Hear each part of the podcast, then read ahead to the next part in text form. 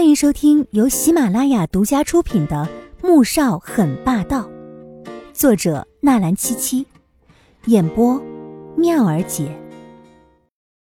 第五百七十七集。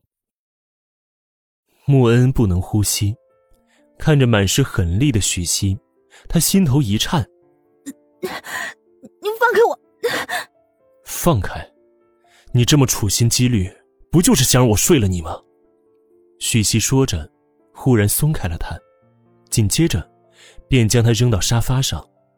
穆恩挣扎着要起身，却见到许西解开扣子朝他逼近。你干什么，许西？你是不是疯了？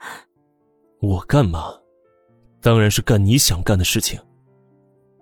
许西的嘴角挂着一丝残忍的笑，大手一捞，便将他身上的披肩扯了下来。而接下来发生的事情。穆恩一辈子也忘不掉，因为无论他怎么哭着求许西放过他，却一点用处也没有。整整一夜，他被折腾的体无完肤，像个没有魂魄的娃娃。待许西离开，他才拿起了地上的两张纸，原来是他给林玉燕的支票，嘴角不禁勾起了一丝苦涩的笑意。之后。穆恩再也没有去找过许西，因为他的原因，嫂子季如锦被人绑架，之后再回到国都上学，整个人都沉静了许多。四年大学生活一晃而过，这四年里发生了很多事情。嫂子不在了，大哥几乎和他们断绝关系，也没有听到过任何关于许西的消息。若是以前，他会很有底气的回到春城穆家。让二哥在墓室给他安排一个工作，可是现在，他不愿意回到春城，回到那个让他感到沉重难过的地方。毕业之后，他在国都开始寻找工作，没多久，便应聘了一家投资公司。进公司不到一星期，他还是一个全新的菜鸟。早上刚打完卡准备坐下，就听到部门老大走了过来：“总裁马上就要来巡视了。”你们快点整理一下。穆恩的手中拿着一个烧麦，听到这话，立即塞进嘴中。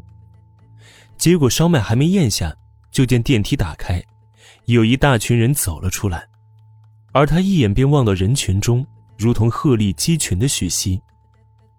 一身铁灰色的西服，衬得身形修长挺拔，面容清俊，有着上位者的威严气势。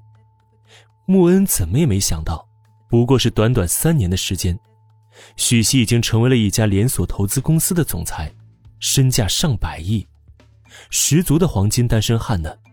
不对，他已经有未婚妻了，或者，现在已经成为他的妻子。穆恩看到许西被人群包围着，却面色淡淡的听着众人的汇报，心头像是被什么敲击着，钝痛不已。他悄悄地坐了下去，将头埋在桌子下面，尽量不让许西发现自己。可有时候人就是那么悲催。部门老大发话了，总裁要见一见这次的新员工。然后，穆恩和另外十几名新员工便像是一个个待选的秀女一般，乖乖走进办公室。许是三年间前后的差异，在穆恩面对坐在对面老板椅上。目光如君王般睥睨众人的许西时，心中有种说不出的耻辱感。他想，以许西对他的厌恶，接下来，自己怕是要换份工作了。然而令他没有想到的是，许西的目光在一众新员工身上扫过，点点头，象征性的说了几句鼓励的话，便挥手示意他们出去了。之后。他惴惴不安，等待着被辞退的消息，可直到一个星期之后，也没见人影。他这才确定自己把许西想得太小人了。一个月之后，部门老大将他叫进了办公室，交给他一张调令。为什么？我还是个新人呢。穆恩恩拿着调令，心中极其不情愿，不为别的。从半个月之前，他就听到了一些消息，说总部那边要成立一个投资小组，负责海外资产。而这个投资小组的老大正是总裁本人。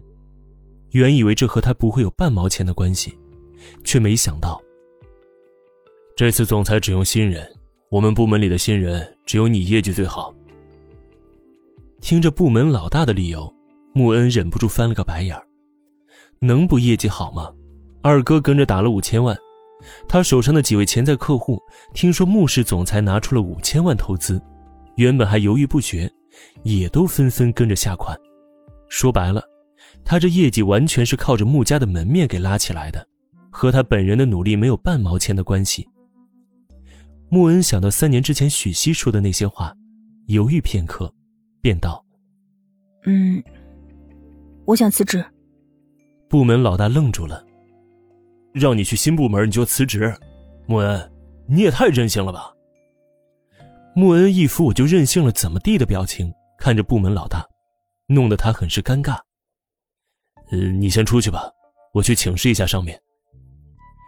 穆恩以为他请示的上面是分公司的总经理，一副死猪不怕开水烫的走了出去。本集播讲完毕，感谢您的收听。